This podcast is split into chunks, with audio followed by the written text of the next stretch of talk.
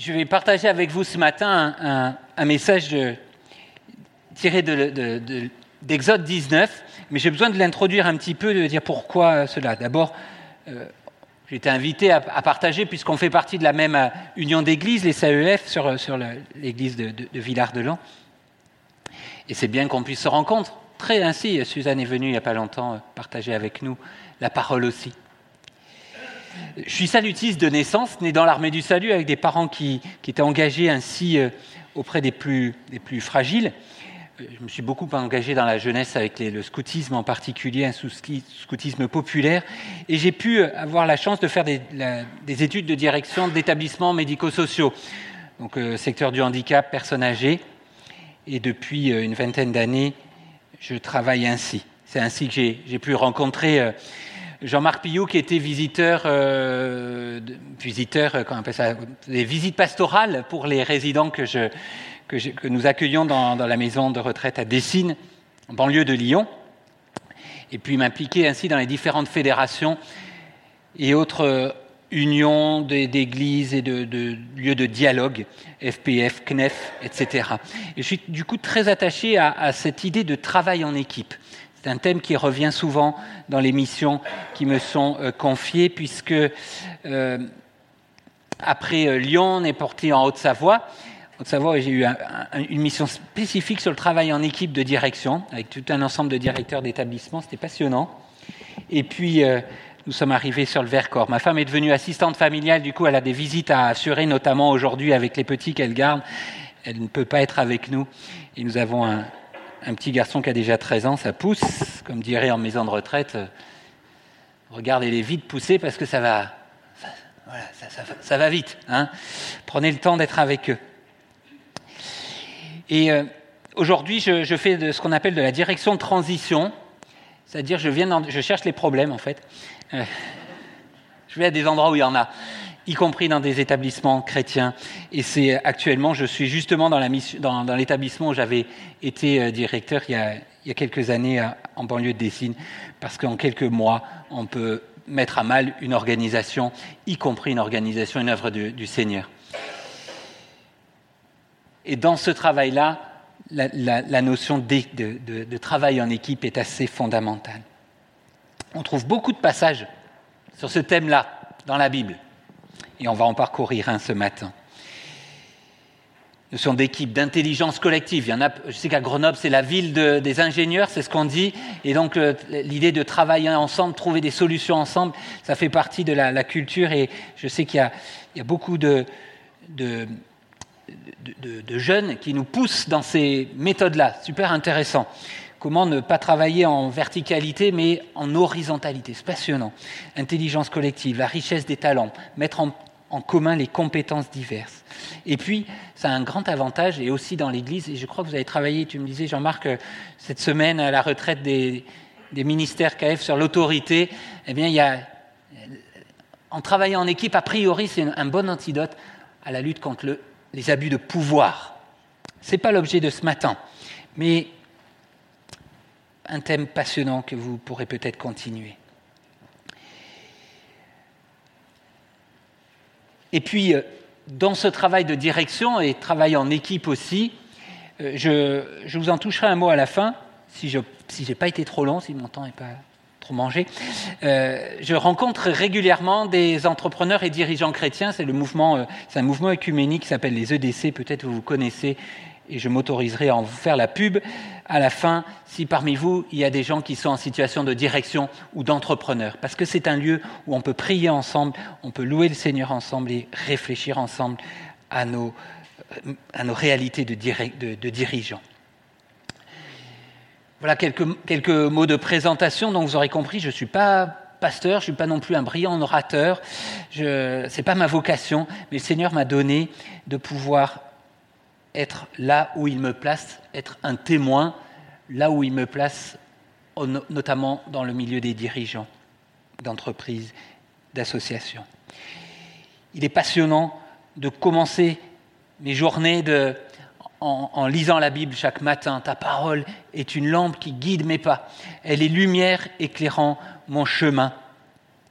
Et c'est par cette nourriture-là que je peux, et je, peux avancer au quotidien et, être un serviteur là où le Seigneur me place. C'est votre thème, c'est ça, être témoin aujourd'hui pour Jésus chaque jour là où il vous place et je vous propose d'ouvrir du coup la parole maintenant sur ce thème-là.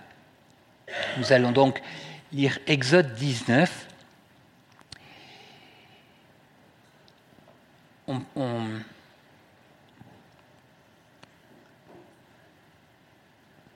J'évoquerai avec vous euh, trois, points ce matin. Dans ce texte-là, un premier enseignement sur écouter les sages que le Seigneur nous envoie, dire la force de l'équipe, et puis être témoin dans le monde, donc, comme je disais, là où Dieu nous place.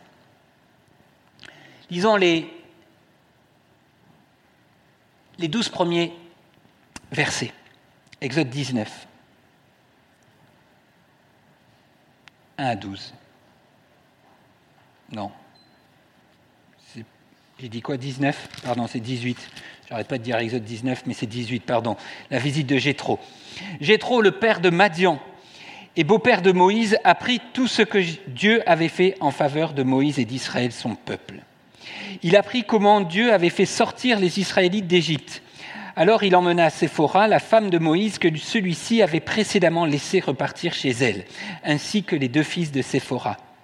L'aîné s'appelait Gershom, qui veut dire émigré en ces lieux, parce que Moïse avait dit Je suis un émigré dans une terre étrangère.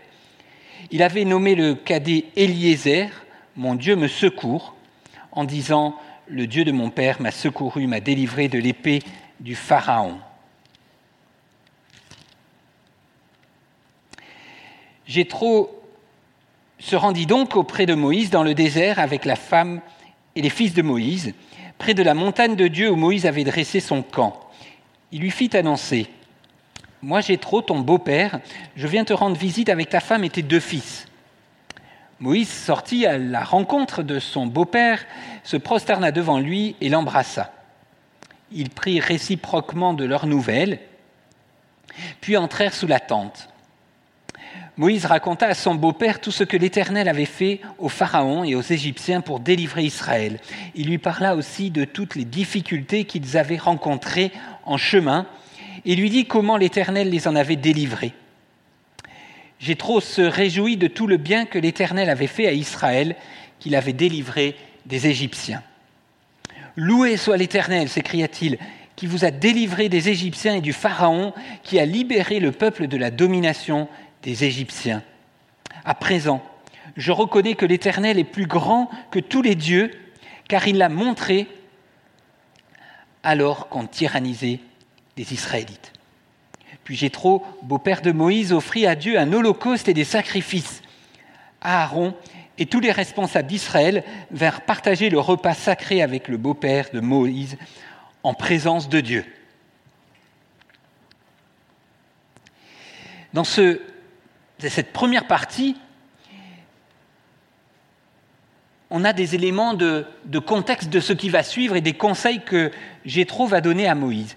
Et quand je travaillais ce texte-là, je, me disais, je vais proposer de méditer à partir du verset 13. En fait, j'ai remonté les versets d'avant et c'est plein d'enseignements justement sur cette notion de travail en équipe. Premièrement, j'ai trop lui-même. Voilà, écoutez ce que les sages que le Seigneur nous envoie, quand bien même ils ne seraient pas de notre culture. Quelques éléments donc du coup.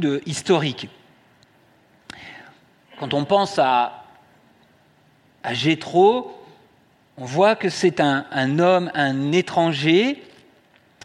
Et en effet, les, Madianites étaient des cousins des Hébreux. Ils descendaient de Ketura, qui était la deuxième femme d'Abraham. Et c'était un peuple nomade qui habitait le désert. Ce n'étaient pas des adorants le Seigneur. C'était un étranger, des étrangers qui adoraient, qui avaient une autre culture religieuse. Et nous apprenons que Moïse y a séjourné quelques années, le temps de fonder une famille. On lit ça dans les, quatre premiers chapitres de l'Exode. Et cette vie nomade a sans doute préparé Moïse à y conduire Israël quelques années plus tard. C'est un peuple qui ensuite maltraitera les Hébreux. Et quand nous lisons euh, notamment le, livre des juges, nous voyons combien Dieu utilisait les, Madianites pour essayer de ramener le peuple d'Israël à lui. Et on a notamment l'histoire de Gédéon, qu'avec 300 hommes, il va battre des Madianites. Et je retiens déjà de, cet élément historique que Dieu se sert donc d'un cousin non juif pour conseiller son serviteur Moïse. Et c'est peut-être une invitation à écouter les sages que le Seigneur met sur notre route, quand bien même ils ne sont pas de notre culture, de notre dénomination chrétienne, voire même de notre religion. Peut-être que le Seigneur nous envoie ainsi des anges qu'il nous demande d'écouter. Et dans le travail en équipe, je ne sais pas quels sont vos lieux d'exercice professionnels ou bénévoles, eh bien vous n'êtes sans doute pas entouré que de gens qui vont le dimanche matin dans une église évangélique, membre des CEF et plus précisément du DRAC, n'est-ce pas? Hein Et donc vous rencontrez des gens qui ne sont pas forcément de votre culture ou de, de, vos, de vos croyances même. Et peut-être que le Seigneur peut vous parler au travers d'eux d'une manière ou d'une autre. Autre élément, Moïse et son peuple sont des étrangers et ils, sont, ils ne sont pas chez eux. Quand ils arrivent sur le territoire euh, du, Sinaï, vers l'Oreb, donc cette montagne au sud de, ce qui sera Israël, ils sont des étrangers. C'est eux les étrangers. Et parfois, Dieu nous invite à aller témoigner, je crois, c'est ce thème-là, vivre en témoin pour Dieu chaque jour, dans des endroits qui ne sont pas chez nous. Et c'est important, je crois que ceux qui travaillent auprès des musulmans en particulier apprennent qu'il est important de connaître, nos interlocuteurs pour pouvoir leur annoncer l'évangile en temps et en heure. Moïse est chez Jéthro, et c'est pas Jéthro qui va chez Moïse. Moïse sans doute connaît un peu l'endroit, il y a été donc, c'est là où il a rencontré euh, l'ange de Dieu sur le mont Horeb avec le buisson ardent. Nous lisons cela dans, dans Exode 3. Et ensuite, cette montagne va être euh, ce lieu où la, loi va être donnée. Et c'est bien sur ces terres de Jéthro et des Madianites que le peuple arrive ils ont assez intérêt à se laisser guider sur ces terres, possiblement hostiles. Bien sûr, euh, Moïse a été berger, il connaît sans doute quelques coins, il en a reconnu, mais c'était il y a un moment déjà. Et quand on est sur un terrain ainsi inconnu, par exemple, quand le Seigneur vous envoie dans une entreprise où vous ne connaissez personne, ou dans un milieu, dans votre quartier, où vous arrivez, vous connaissez personne, eh bien, il est important de prendre le temps de connaître les codes, connaître le terrain, connaître les usages, connaître ces personnes-là. On ne devient pas témoin comme ça sans s'immerger, n'est-ce pas? Eh bien, le peuple a sans doute été ainsi invité à, s'immerger, à se faire petit au sein de ce, peuple-là, au, au sein des Madianites. Ça demande de l'humilité, n'est-ce pas? Ça demande d'écouter. Voilà un autre élément pour notre témoignage, que le Seigneur nous aide à être attentifs à ceux qui sont déjà là. Un autre élément, c'est sur cette écoute mutuelle. Nous lisons en Exode 4 que Moïse et Jéthro se parlaient, se connaissaient, et que Moïse, au début, dans, les premiers versets d'Exode 18 et non pas 19, Moïse prend le temps d'écouter Jéthro et Jéthro prend le temps d'écouter Moïse. Il se raconte ce qui s'est passé. Jéthro avait autorisé euh, son beau-frère, son beau-fils, pardon, pourrait dire ainsi, à aller voir à aller voir si des frères de race en Égypte sont encore en vie. C'est ainsi que Moïse dit, il explique la mission que Dieu lui a confiée à son beau-père en Exode 4. Et Jéthro lui répond à l'époque, vas en paix ça voulait dire quelque chose de fort, ça voulait dire que Moïse partait avec sa femme et leurs deux enfants. Ils prennent le temps, dans ces premiers versets de chapitre 18, de s'écouter. Moïse va à la rencontre de son beau-père, il se prosterne, il l'embrasse, ils prirent réciproquement de leurs nouvelles, ils entrèrent sous la tente, et ainsi Moïse raconte ce qui s'est passé en Égypte. Cette écoute mutuelle, ce souci de l'autre, va amener Jétro à adorer le Seigneur.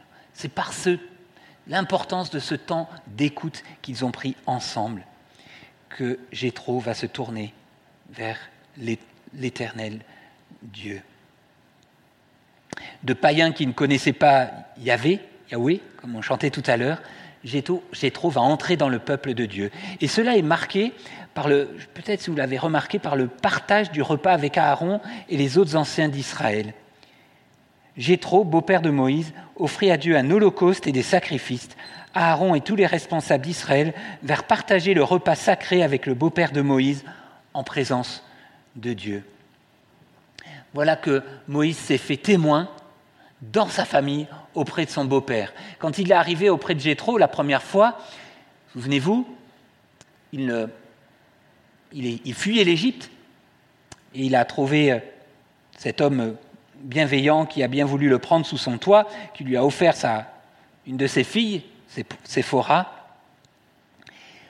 Mais rien, c'est pas Moïse qui allait témoigner de, Dieu, il le connaissait à peine, il le connaissait peut-être même pas, puisque, semble-t-il, il découvre Dieu au moment du buisson ardent. Quelques années après, Moïse retrouve son beau-père et lui témoigne combien Dieu est grand. Alléluia, j'ai trop à rencontrer le Seigneur ainsi. Et il partage le repas sacré avec le beau-père de Moïse en présence de Dieu à Aaron, les responsables d'Israël. Et Jétro offre un holocauste et des sacrifices. Quel beau témoignage. Il fait équipe. Ils font équipe ensemble. Dans notre témoignage, faisons équipe avec notre famille. On pourrait aussi dire un mot de Séphora et des, des deux enfants. On a un mystère là-dessus. On comprend dans le texte que Moïse retrouve sa femme et ses enfants sans que nous sachions précisément quand et pourquoi. À un moment donné, en effet, Moïse va mettre sa famille à distance.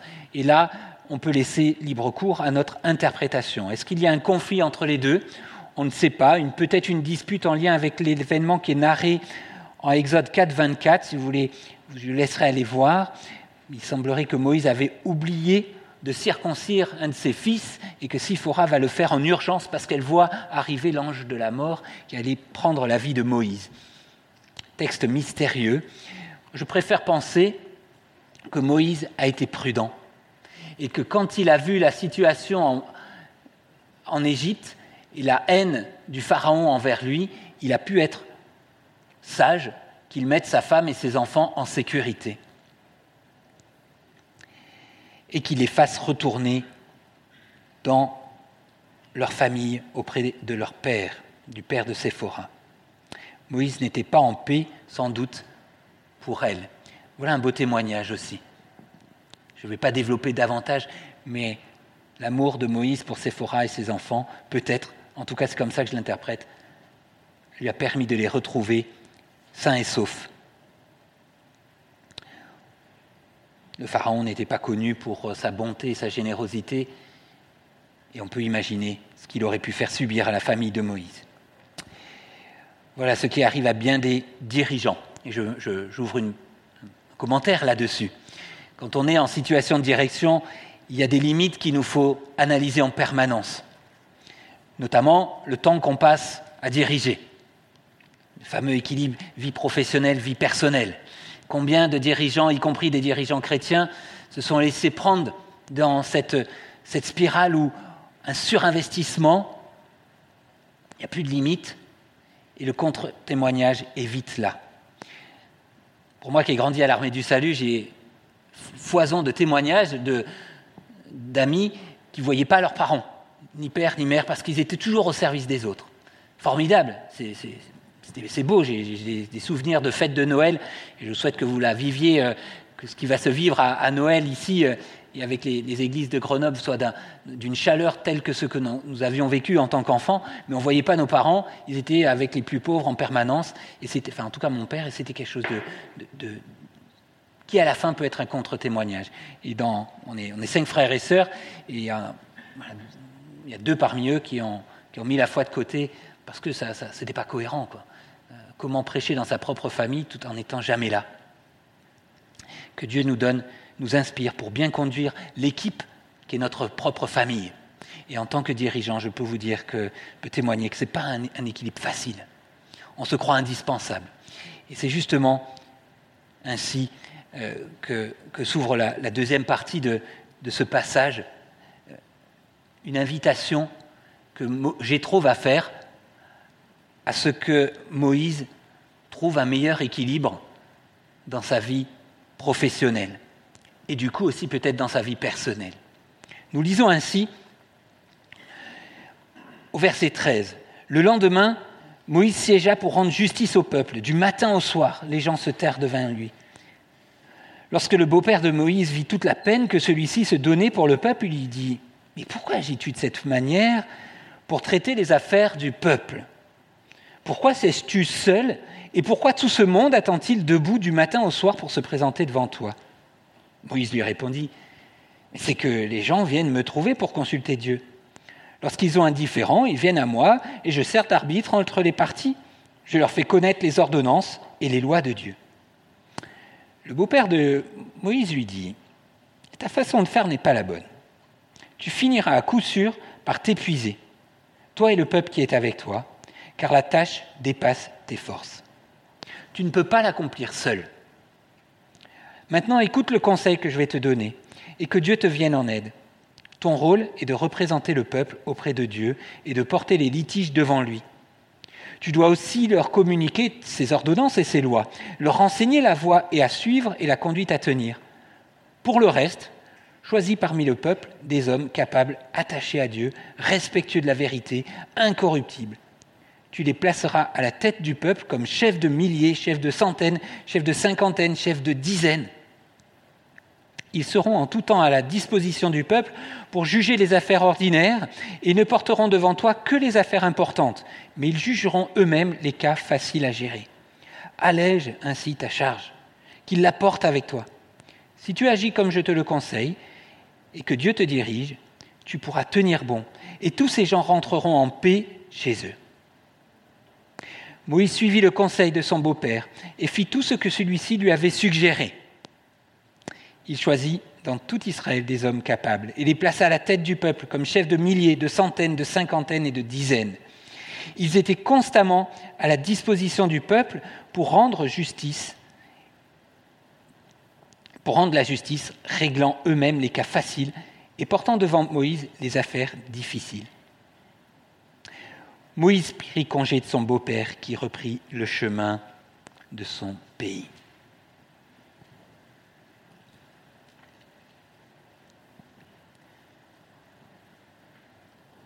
Vous connaissez peut-être cette phrase. Tout seul, je vais vite, ensemble, je vais loin. C'était la phrase, et c'est toujours la phrase que met dans sa signature euh, Boros Saladjan. Peut-être c'est un monsieur que vous connaissez. Jean-Marc Martin le connaissent forcément. C'est une forte personnalité de l'Église évangélique arménienne à Lyon et qui était mon ancien président, qui m'a fait confiance quand j'étais tout jeune dirigeant et avec qui j'ai beaucoup appris le travail de, de dirigeant, justement. Il avait cette phrase-là peut-être que ça aussi vous connaissez, si ça fonctionne. Vous connaissez ça hmm Vous entendez pas bien Là c'est mieux C'est Grand Corps Malade. C'est une autre référence, elle n'est pas biblique celle-là. L'homme est un animal qui est fait pour vivre en meute. Tout seul il s'ennuie, il stagne, il se perd. Il est pour son voisin le meilleur. Je vous le mets pas pendant trois minutes. Il est pour ses prochains le Voilà. C'est un petit extrait, un beau texte écrit par Grand Corps Malade sur le, qui dit ainsi Tout seul je vais vite, ensemble je vais loin. Le titre s'appelle Ensemble. L'esprit d'équipe comme un besoin. Partage la charge, travaille en équipe et tu seras plus efficace. Le message est clair, c'est peut-être moins glorieux pour soi-même, mais qu'est-ce que c'est plus serein? Peut-être vous avez déjà vécu cela, le partage en équipe, travailler avec d'autres, se décharger. Et en Église, c'est un vrai défi, n'est-ce pas? On cherche toujours des volontaires. Mais combien c'est riche en équipe, combien on avance plus efficacement, combien c'est plus solide. La Bible a plusieurs passages de ce type dont nous pourrions dire qu'ils sont écrits pour les dirigeants spécifiquement.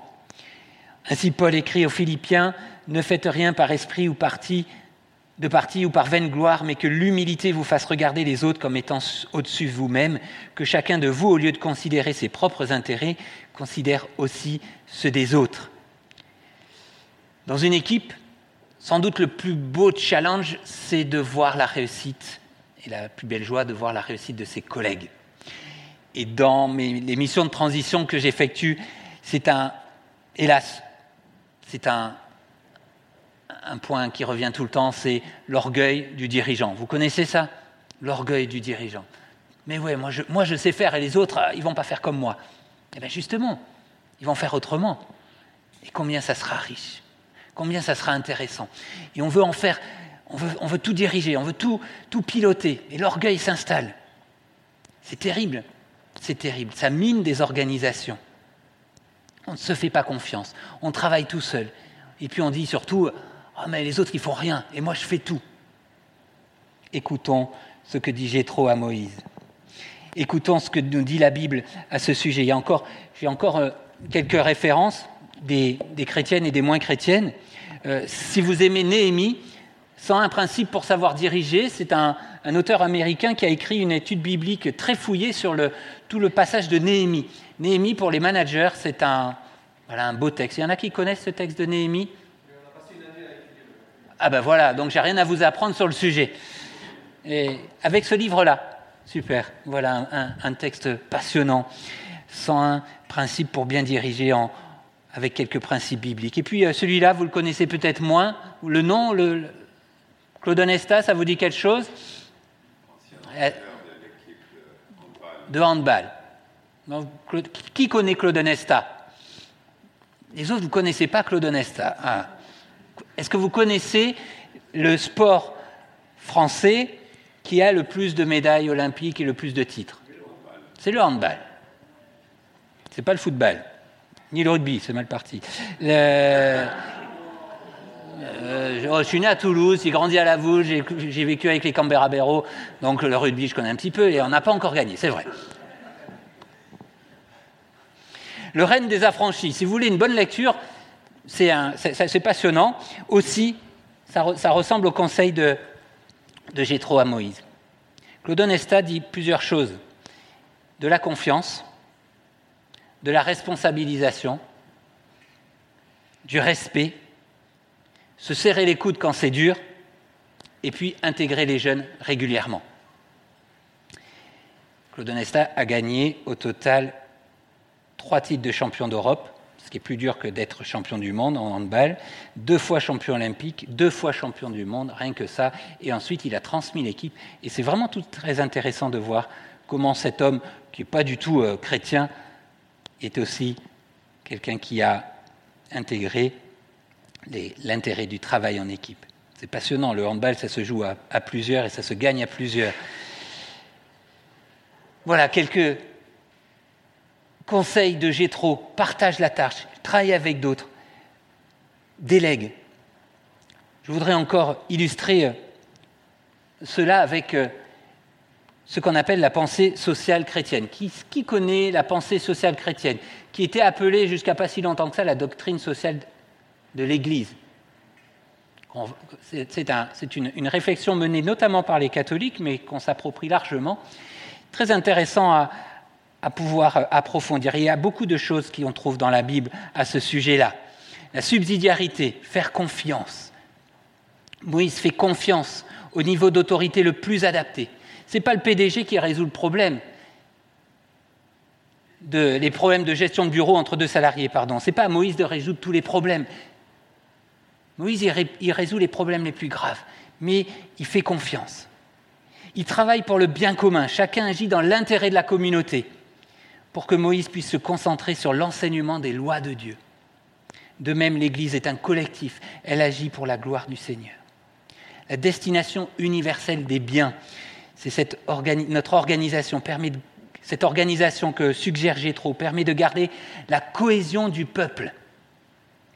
Ce qui est produit et gagné ensemble profite à tous, les plus forts comme les plus faibles. Le témoignage dans l'Église les nouvelles personnes découvrant Jésus, chacun réjouit, tout cela réjouit le cœur de chacun et le réjouit le cœur de Dieu. La solidarité. En équipe, en Église, on est solidaire des plus fragiles. Et notre témoignage de solidarité est une bénédiction pour ceux qui nous regardent vivre. Et je prie déjà depuis un moment pour euh, ce qui va se vivre le soir de Noël. Parce que, par exemple, là, il y a un, beau témoignage de solidarité qui est donné. Et puis encore la dignité. Chacun est mis en valeur. Chacun est respecté dans le peuple de Dieu. La justice est égale pour tous. Les affaires sont bien traitées. Chacun grandit en dignité parce que chacun est considéré de la même manière. Et puis enfin, la participation. Il est de la responsabilité de chacun de participer à l'édification de l'entreprise. Il est de la responsabilité de chacun, des chefs de dizaines, de cinquantaines, de centaines, de milliers, de jouer leur rôle, de prendre leur part. Alors, quelques éléments en forme de conclusion et d'ouverture.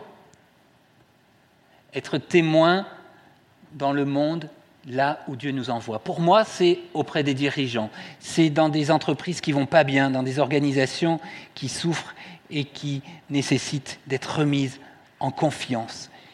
Pour vous, c'est d'autres lieux. Et que le Seigneur bénisse là où le Seigneur vous envoie. Je voudrais vous présenter très rapidement, si vous voulez, voilà, vous allez sur le site des entrepreneurs dirigeants chrétiens, si vous n'avez jamais entendu parler de cette euh, organisation, ça vaut vraiment le coup. La, la, la vice-présidence est assurée actuellement par Karine Fauré, qui est une membre de l'Église évangélique libre en région parisienne. Et quand on était aux Assises nationales au Havre, il y a deux ans, nous nous serions crus, je vous promets, dans un congrès évangélique, avec de la louange partout et la profondeur des messages, des réflexions profondes sur le, rôle des dirigeants, sur notre.